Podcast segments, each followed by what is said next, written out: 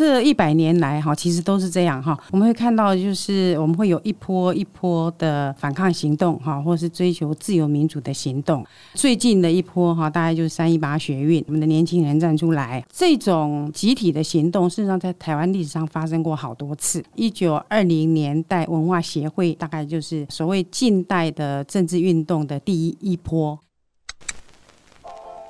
百年之前，我们有无力者大会对抗强权；百年之后，我们是有聊者大会见证时代。皆さん开讲就趣味，今则会听台湾的故事。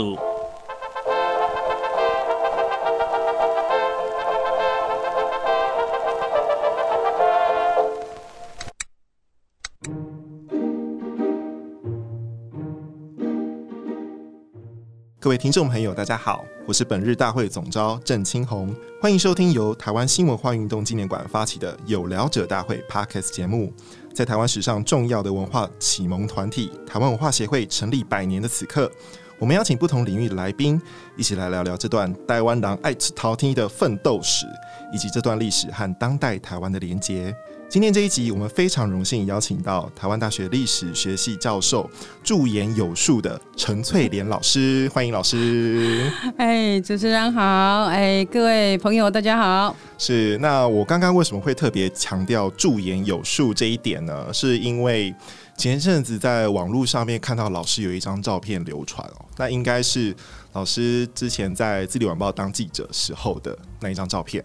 对，那我看到那张照片，马上就认出说，这应该是陈翠莲老师吧？就是没有什么改变的样子，眼睛非常的明亮。对，老师可以先帮我们简单介绍一下那张照片的背景吗？哦，那大概在一九八八年啊，我在一九八七年担任呃，就是学校硕士班毕业之后去担任《智力晚报》的记者。嗯那那时候台湾的社社会运动哈，那个街头运动风起云涌，几乎都在都在那个街头。那我那时候虽然跑呃立法院新闻，但是常常要去跟街头。那大概在一九八八年，呃，跟了一个就是农民啊、呃、请愿活动的。是那我们刚好我们的摄影记者，报社摄影记者就照了那个照片。那朋友跟我讲说杀气腾腾哈，我觉得是炯炯有神。对啊，那老师刚刚有提到说，当时是硕士班毕业之后进入记者。嗯、对，那老师在硕士班是做什么样领域的研究，或者是说关心什么样的主题？哦、呃，我硕士班念的是台大政治学的研究所，但是我写的这个硕士论文题目。是台湾文化协会的研究，是好，那在当时是非常特殊哈，因为政治学领域主要都是走行为主义哈，或是把它呃用数字化的。那我写的我做的那个题目其实是比较是历史的，在政治学研究所里面大概是一个呃奇怪的主题，应该是说有点危险吧。当时那个时代，如果你要去谈一些台湾史的研究，一方面是它不像现在这样子是一个这么自由能够讨论这个主题的时空背景。嗯，对。呃，那时候台湾的大概八零年代末期哈，大概八五八六哈，其实台湾的那个政治已经开始松动。嗯、那学校里面的年轻一辈的对台湾的问题的关切就越来越越越强嘛哈。那我我们大概是因为哈，就是跟朋友，然后跟学长，然后去听了这个党外的演讲，啊、非常震撼哈。党外的政治人物他们的呃演讲里面竟然讲一九二零年代的台湾。好，讲台湾史哈，我非常震惊哦，台湾还有历史哦。以前我在学校里面都没有知道有台湾的历史哈，那所以就非常好奇。那同学们哈就开始呃找了一些那所谓的禁书来看，那你越看就越觉得说这些事情我怎么都不知道。好，那我我要来做，所以后来我的。呃，研究主题呢，哈，就是做日治时期的政治史。那我们的政治学基本上就是学西方的政治学，哈，学行为主义政治学，哈，或是这个呃电民调为主的，基本上是不做台湾的政治，也不做台湾的历史。所以我写的主题事实上是会跟那个呃历史系的会比较接近。对，那老师那个时候为什么会特地以这一段历史来作为研究的目标？除了刚刚讲说从党外运动的管道知道台湾过去还有这段历史之外，老师是怎在什么样的情况之下觉得它重要，然后进一步被启蒙的？嗯，因为我们大概从你看，从小学开始一直到大学，在学校里面的教育，事实上可以讲完全是统治当局要给你的这一套。好，那整个脑筋里面是被灌输的，那所以我们所有的知道的事情，大家都是中国的。好，然后呃，我我常常开玩笑说，我们是很典型的党国青年，养成好变成是一个党国青年。那我只知道自己是堂堂正正的中国人，可是你上课的东西跟台湾也没有关系。但是呃，社会已经开始有一些声音出来，哈，所以党外运动已经形成一些风潮。那我的很多朋友，尤其是中南部的同学，他们看到的台湾跟我有很大的不同。那所以我越来越好奇，尤其是说哦，原来还有这段历史，那我们为什么都不知道？我所以我就去看了爸爸的党外杂志，党外杂志里面写的一些东西哈，就是你很想要知道哈，但是你为什么完全不知道哈？譬如说他们写的他们的这个文章，然后标题就是写“问是开拓价，不是公路仔”哈，那这到底是什么呢哈？所以你就你心里就生出很多的疑问。呃，如果我们的过去已经有一些人奋斗过了，那他们奋斗之后累积了什么，留下什么？为什么我们现代的人都不知道好？所以。我一定想想要去把这个事情弄清楚，好，所以那个时候的论文，那这也是为什么我就开始走上台湾史的研究。嗯，那老师那个时候进入这个领域的研究，会不会觉得很孤独，还是还好？哦、呃，那个时候等于是说才开始啊，因为台湾正要解严，嗯、那我写完论文就解严了，好、嗯，所以我觉得其实是非常幸运的哈。那在这个时期可以讲说是很多的年轻研究者开始投入台湾研究的开始，嘿、嗯。就是说，我们的政治的空气已经越来越蓬勃活泼。那我们要关心这段历史，可是你需要承受的压力或付出的代价，已经跟以前不一样了。哎，所以事实上是相当幸运的的一代。是，其实我们今天在讨论文化协会的时候，它好像会。容易跟当代产生一种距离感，或者是我们在听这些呃历史故事的时候，总是会觉得说，嗯，为什么我们今天要再重新去理解台湾日本时代的这样一段历史？那知道了之后，我觉得现在大家很容易就会问嘛，我知道这个到底要干嘛？对，知道这些内容之后，对于我这个人会有什么样的影响？或者是说，呃，对于台湾的认识，知道了更多，到底会有什么样的影响？那台湾其实。不管是呃政治学、社会学啊，甚至历史、文学研究，其实都是在八零年代过后，它经过一个体制化的转换，然后慢慢变成所谓的显学，以至于我们现在去讨论台湾，你会觉得非常的自然而然。因为我自己也是，我自己其实国中是那个认识台湾那个课本的，我忘记是第一代还是第二代。那在当下。我们还没有受过那种党国教育太深的荼毒的时候，就觉得说，嗯，认识台湾是一件很自然的事情啊。但是我们其实也是在事后去追溯，事后去了解当时的那段历史，才知道说，哇，原来当时认识台湾这一套课本刚出来的时候，其实也是争议蛮多哈。据说就是台独课本这样子，引起了很多的非议。所以我觉得刚刚老师分享的这段内容，其实。呃，他一方面还是在提醒我们，其实台湾史或者是说整个台湾学相关知识的萌芽，它其实还是非常年轻的。哦，那甚至是说我们的上一辈、上上一辈，其实在他们的求学过程当中，基本上是没有接受过这一类的教育，所以整个关于认识台湾世代的变换，哦，就是说一代一代人越来越认识台湾相关的知识。对台湾有越来越深刻的了解，其实那个速度可能还是非常非常的缓慢的哦。比如说我们在一开始的时候也有跟老师闲聊说，老师在学校上这种日治时期相关的课程内容的时候，对于学生目前的这种对台湾史的了解，老师有没有什么样的观察？那有两个部分可以回应哈。第一个就是说，对统治者来讲。我们以为历史这过去的事情，那有什么重要呢？哈，可是对统治者来讲，过去的事情非常重要。就政治跟历史是完全呃密切相关的事情啊。因为呢，历史讲的是过去的事，那他就是告诉你，呃，我是怎么走过来的。那他会牵涉到你怎么定义哈，我是谁？哈，我为什么是现在这个样子？然后呢，这样的我未来要走向哪里？所以，呃，历史的核心其实就是在讲我们这一群人。这一群人是谁？那我们是谁？就是其实上是政治的问题。好，所以历史跟政治非非常密切关联。那所有的统治者，尤其是独裁统治者，他都想要严密的控制历史的论述。好，所以这也是为什么在我像我这一代的人，哈，大概五十六十岁以上的人，我们所受的历史教育是完全在这当时的政权的控制之下的。好，所以你所认识的台湾，你所认识的呃，你的世界观哈，跟脚下土地是完全没有关联的。好，那呃，台湾历史开始被关心，就是跟着民主化。啊，民主化它自而自然而然的，然后就跟本土化，啊，它跟土地就连接起来了哈。那所以呃，大概大概从解严到现在有呃三十年的时间，哈，台湾史越来越蓬勃。那我们土地上的这个我们的年轻人也会对自己啊、呃、土地上发生过的事情越来越有兴趣。那不过教科书里面哈，应该讲就是它的落差还是比较大。好，就是跟一般啊、大家关心的主题，好，或是呃历史的书写哈啊，事实上要进入教科书，那还是有有一些落差哈。那啊、就是学子可以接收到有关台湾史的呃内容哈，事实上还是比较枯燥的，引不起大家兴趣的。呃，虽然老师这么说，但是我还是觉得。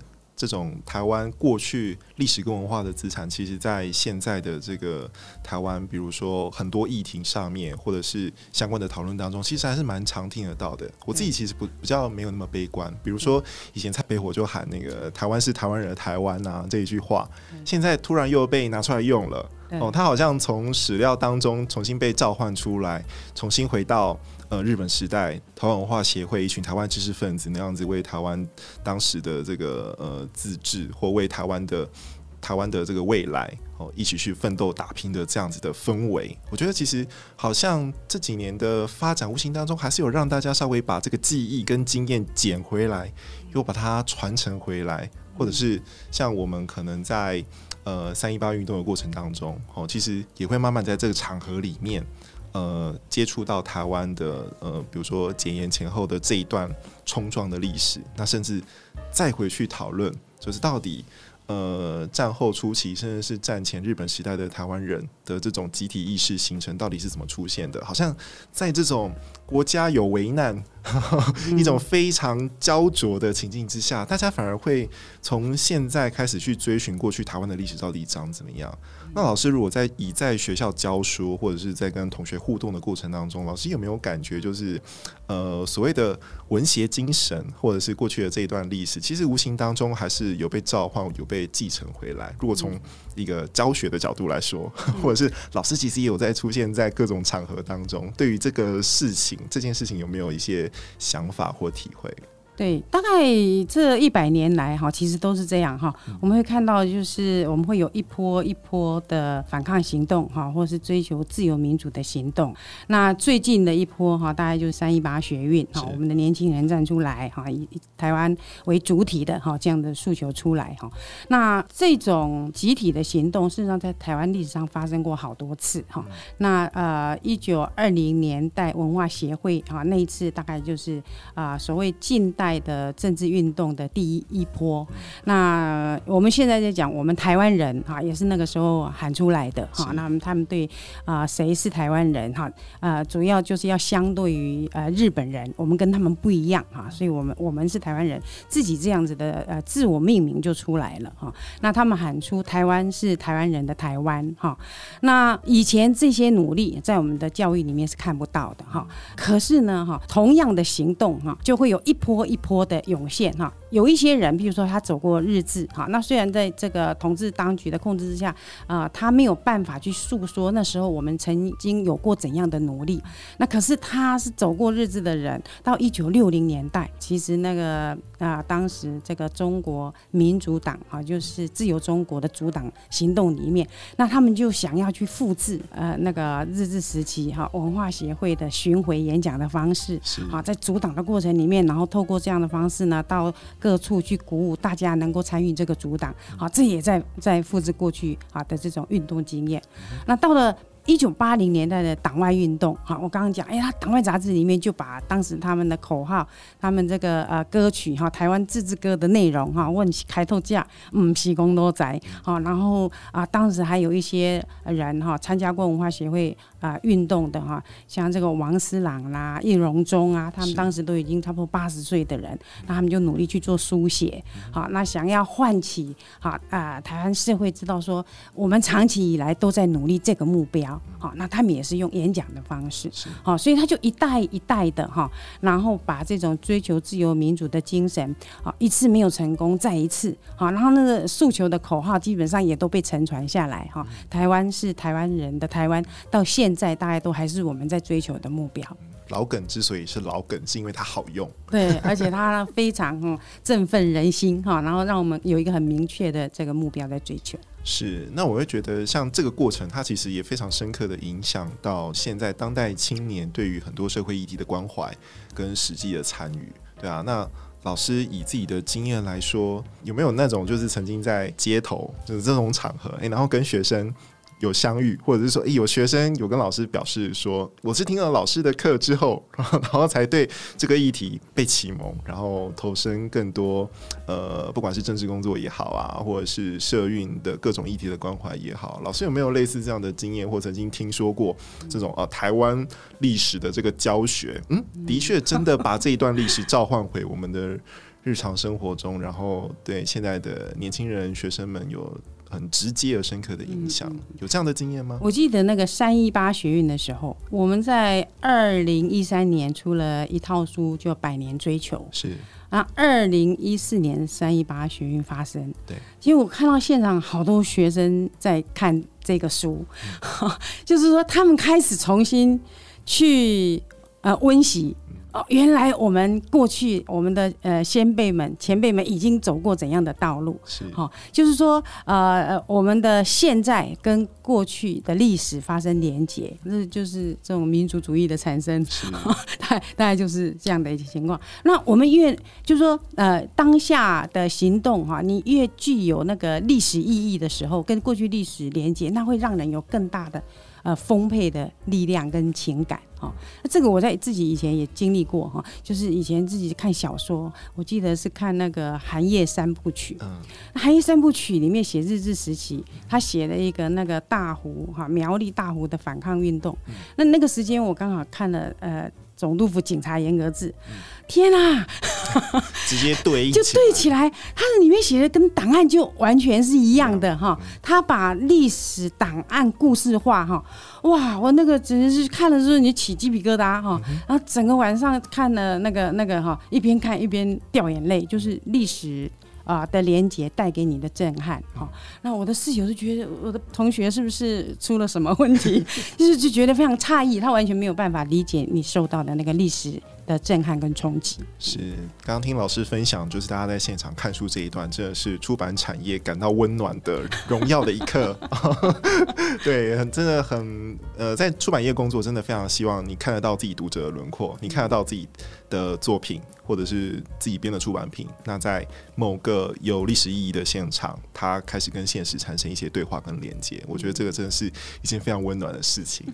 对啊。那老师之前的那个《百年追求》其中一本第一册嘛，对不对？后来也有在重新、重新再改版，对不对？自治之梦，自治的梦想，自治对自治之梦，对对，欢迎大家多支持，然后来复习这一段历史。对，那关于这个台湾文化协会，我觉得我可以再请老师。来聊聊，就是说台湾文化协会，他们作为一个平台或作为一个组织，哦，那在日本时代，他们做这些运动，他们主要的一些发展的发展的方向或某些诉求。老师也许可以给我们简单的做一些介绍，带大家稍微复习一下这段历史。哦，文化协会哈，在台湾的近代历史上哈，是一个很特殊的团体。它跟过去哈，呃，清代以前哈完全不一样。它可以讲说是一个呃，开创一个新的时代哈。它它让台湾的这个。啊、呃、社会跟呃近代思想连结。嗯、那我们的知识分子要追求的是一种哈，就是跟西方世界一样，所谓文明进步的社会。好，那他们开始去构想，我们不要被呃外来的人殖民统治，我们要过有尊严的生活。好，那所以呢，开始去讨论这个问题的时候，它就会好有好几个层次。第一个层次在政治上，我们是谁？我们想要什么样的生活啊？他们开始去谈这个问题。所以我们刚刚讲，他们开始定义我们是台湾人，这一块土地是我们开垦出来的，所以台湾是我们的台湾，是台湾人的台湾。所以在政治上，他们要求我们要自治。那当时还没有推到那么前面呢、啊，说台湾要独立啊，但基本上就是说我们是这个岛屿的主人，这样的概念就已经出来了，这是在政治上。那在文化上，哈，文化协会的功能就是在这边哈，就是说，那我怎么样能够达到这样的政治目标？我需要唤起更多民众更有知识，对这些概念哈，啊，更有一些了解哈。启蒙。对，就是所以就启蒙哈，就是要让他们啊知道啊，所谓文明进步哈，呃最。我要知道文明进步之前，我要知道说最他们认为最重要就是我们要知道我们是人，我们不是动物，我们不应该受人家压迫哈，我们不是别人的奴隶。好，所以这件事情他们觉得是最重要的哈。那所以呢，呃，当时台湾总督府常常会宣传说，啊、呃，日本人的统治呢，哈，我们在这个物质上是非常进步的。好，所以台湾人应该感恩。可是那时候，呃，有一位呃呃运动者林呈禄，他在那个台湾青年的发刊词上面啊，就他就登了一篇发刊的文章，他就讲物质的进步。好，那统治者常常这样宣称。可是呢，哈，呃，人不是动物。如果动物的话，它就满满足于物质的进步。可是人之所以跟动物不一样，它是有精神面向的。好，所以人要自由。好，我们要平等，我们要追求的是这种精神上的满足。那如果台湾人只满足于物质，那我们跟动物园里的动物有什么不同呢？哈，那那之前我看到这篇这这段文字的时候，是让我相当受到冲击。一百年前，台湾知识分子就在呼吁，哈，我们要同时追求物质的生活跟精神的生活。好，可是如果我们对台湾后来的发展有所理解的话，到战后统治者告诉你，就是经济发展最重要，真的。好，甚至到现在，我们政治人物还是跟我们讲说发大财，哈，哎，拼经济，哈，呃，什么货出去人进来，哈，他还是在跟你讲物质最重要，哈。你会你就会看到说，那个时候事实上他开始去想象出一个台湾应该达到的理想社会，好，不只是政治上的解放，好，包括我。文化上的进步跟心灵还有价值的追求，是因为刚刚老师提到，就是林呈禄的这一篇文章，他的宣言，其实像赖和他有类似的感慨，他就说时代的进步跟人民的幸福是两回事。嗯，嗯，那对他来说，到底是什么是人民的幸福？因为赖和他其实也有参与过文学的活动，那他在文学的表现上面，其实也是呃表现出一种抵抗殖民，然后写实关怀弱势底层的这样子的精神。对，所以我会觉得当时的知识分子其实大方向上对于台湾的某种想象是呃蛮有共鸣的。哦，大家都在想类似的事情，那只是说在运动上面，像奈何他可能就是文学文化运动，那有人就是呃穷州哎哦，就是对对对，对，那甚至是左翼青年，没错，无产青年，无产青年 穷州哎，那在各个现场去组织。呃，各种不同阶层的活动，哈，然后去回应这样子的现实。对，那我觉得这样子的经验，其实，在台湾历史上是非常难得的。因为其实，在当时文协的出现，其实是在台湾的武装抗日失败之后，对全面转进的一个变化。那这个变化其实可以说是之前完全完全没有经验嘛，吼，台湾人第一次，然后第一次就搞这么大，搞这么厉害，对，然后呢，他们搞出了一套就是运动的模式，然后精神的遗产跟思想，甚至到现在二零二一年，哈，或者是说以后在台湾继续发展的这条路上，我们可能都还是要再跟过去的这一段历史去做连接。那我觉得这其实是在刚刚老师分享的过程当中，我觉得特别。值得嗯，大家可以去思索的，也是回应到我们一开始提的问题啊。为什么我们今天要在文协一百年的时候再重新去谈这个问题？理论上，文协一百年不是应该是呃大家都知道，然后大家一起来去讨论这件事情，然后它会变成是某种国民常识的感觉哈。可是呢，现在我们却是要用一种诶。再启蒙的这样子的一个路径，哎、欸，告诉大家说，哎、欸，台湾其实以前有一个文化协会哦，做了很多有趣的事情哦。对，那我觉得其实也是包括我们这一系列的 podcast 或者是说相关的活动当中，我们其实还是在去追求这种认识上的这个匮乏。对，我们还是在去补这种知识论的落差，所以我会才会觉得一开始跟老师提问，就是说老师的这个街头现场的经验，然后学思经历，其实就是台湾当代的呃知识发展或者是说行动方面的一个写照。我们好像永远都在那个现场去追寻怎么样去认识自己，对我们过去的历史到底长得怎么样。然后再回头，就是哎，我们知道这段历史，它更强化了我们在当下的某种行动的欲望，或某种对于台湾未来的想象。对，我觉得这是在老师的分享当中非常珍贵的，呃，也非常值得我们继续去讨论的一个议题哦。那刚刚相关的内容，老师应该都有写在新那个新书里面，对不对？然后自治之梦，那老师甚至还有非常多精彩的论文，其实都有在讨论这个问题。对，所以我们也很希望。未来有机会，对，可以再跟老师呃做这这方面更深入的讨论。那最后最后，我想要用一个小问题哦，就是虽然我们都说呃运动没有英雄啊，哈，运动不要造神哈，然后运动的是大概 b a n z k 啊这样子，然后每个人都很重要，我们不要英雄主义，但是总是有一些呃你会印象特别深刻的人物吧，对啊。那在文协这个群体里面，老师在做研究或者是个人的阅读履历当中，有没有特别有印象、特别想要谈论的某个人物？嗯，那如果现在我们有个机会，你可以跟他讲话，你想对他说什么样的话？嗯，我先讲一下哈，就是说我们对这个呃日治时期人物的了解哈，大部分大家知道就是林献堂哈。嗯那呃，事实上，那个大大概十来年的时间哈，这个整个政治社会运动，甚至文化文学运动都能够很蓬勃，它是需要非常多面向的人，哈，各样的人，事实上都要存在哈。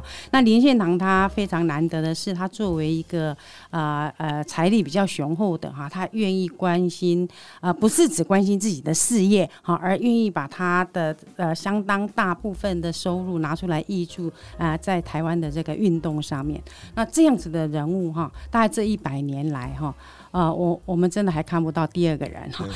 非常难得。对，到现在为止，我们有很多财力雄厚的这个资本家哈，但是呃，在这方面表现就是差很多了哈。所以林献堂哈像这样子，他是等于说是整个政治运动的金主，那运动里面非常需要就是运动家，好，就是他可以呃讲话，然后非常有系统的，然后他能鼓舞群众的这样子的人，那很典型，就像啊蒋渭水哈，那啊但是他也是大家比较熟知的哈，而且呢他的颜值非常高哈，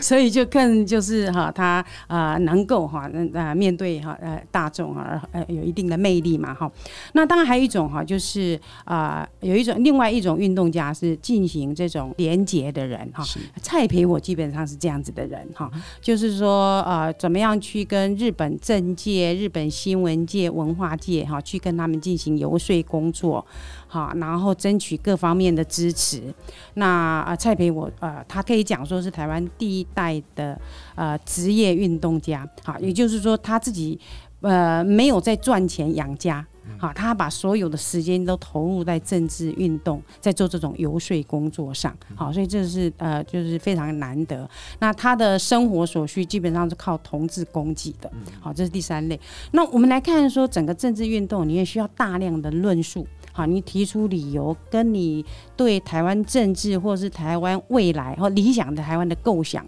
好，那他需要大量论述的人，这些人要非常有学问。哈，那在台湾民报啦，哈，台湾青年呐，就有非常多的这些写手。好，那啊、像这个黄承聪啦，哈，像王敏川呐、啊，哈，他们当时大家都是哈，就是高等知识分子哈，很多都是早稻田大学毕业的哈。那所以呃，这种多方多面的人，可以让那个时代的运动，好像刚刚主持人讲过的奈何，当然那时候还很多艺术家也都投入了啊，这个这个时代里面，所以可以非常蓬勃的运动哦。那但是让我印象很深刻的啊，叫做徐乃昌。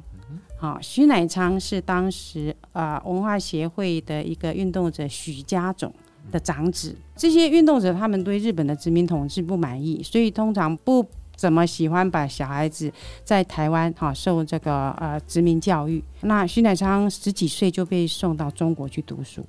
啊，大概十六七岁好的时候，他就开始写文章，在中国写文章哈。然后呢，他就在这个第三国际，就是苏联的共产国际。啊的安排下，他到苏苏联去学习啊。那时候他大概十八、十九岁。各位想想看，十八、十九岁我们在干嘛？他已经跑到苏联去了哈。然后过了一阵子之后呢，哈，因为那边天寒地冻哈，他他大概就是说呃身体上受不了了哈。那啊、呃、学习了一阵子之后，他后来就回来，他到啊他又到日本去，然后到日本去读书。然后他在日本的这个台湾青年会里面就设立了一个组织哈，就是比较酌情的组织哈。然后把这个社会主义哈，甚至共产主义思想的引入，那他当时就造成在东京的台湾青年会的内部的分裂，嘿，啊，那时候他也不过才二十岁，所以我在看到这段历程的时候，我就想，哇。人类的进步哈，真的不能以那个时间来看哈。我们现在的年轻人哈，二十岁的时候还在努力考试哈。好，可是你看哈，呃，一百年前的年轻人，二十岁的年轻人，其实他已经游历过这么多地方，好，他已经有很多实战，而且哈，就是比战哈，各种哈，他甚至挑起一个大的那个论战哈，就是那个中国改造论，好，他跟那个前辈比战，就说十九二十岁的。年轻人在那个时代哈，就可以这样可以讲叱咤风云。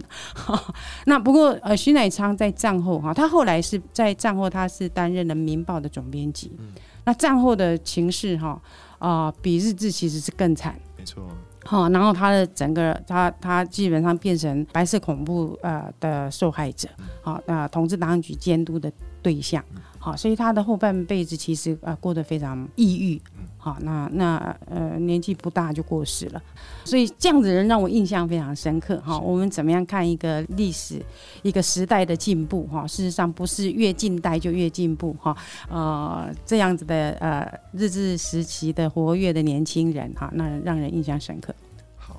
常常听人家说一代不如一代这样子，我们自己都会有点不不服气。可是当你去看日本时代的这些前辈的时候，你会觉得天哪，他们是超人嘛？然后大概就是多余的素养哦，然后在各个领域都学有专精。这如果他们长寿一点哈，或者是说在战后的这段时间能够为台湾有很多付出的话，那的确就是台湾今天应该是会相当不一样的。对，好，那我们今天节目先到这边告一个段落。非常感谢陈翠莲老师今天我们带来的分享，谢谢老师。好，谢谢各位听众，谢谢主持人，谢谢。好，那如果你喜欢我们的节目的话，请记得帮我们按五颗星、订阅加分享。有任何疑问，欢迎随时到台湾新文化运动纪念馆 FB 跟 IG 留言给我们。有聊者大会，我们就下次见喽，拜拜。那老师有没有觉得？心目中颜值最高的是谁？那好难哦，哈！我觉得好多人、好多位的颜值都很高，哈，点一点大概有十几位。但是，就是如果你问我说我的偶像是谁，哈，我大概会讲说是徐乃昌时代的典范。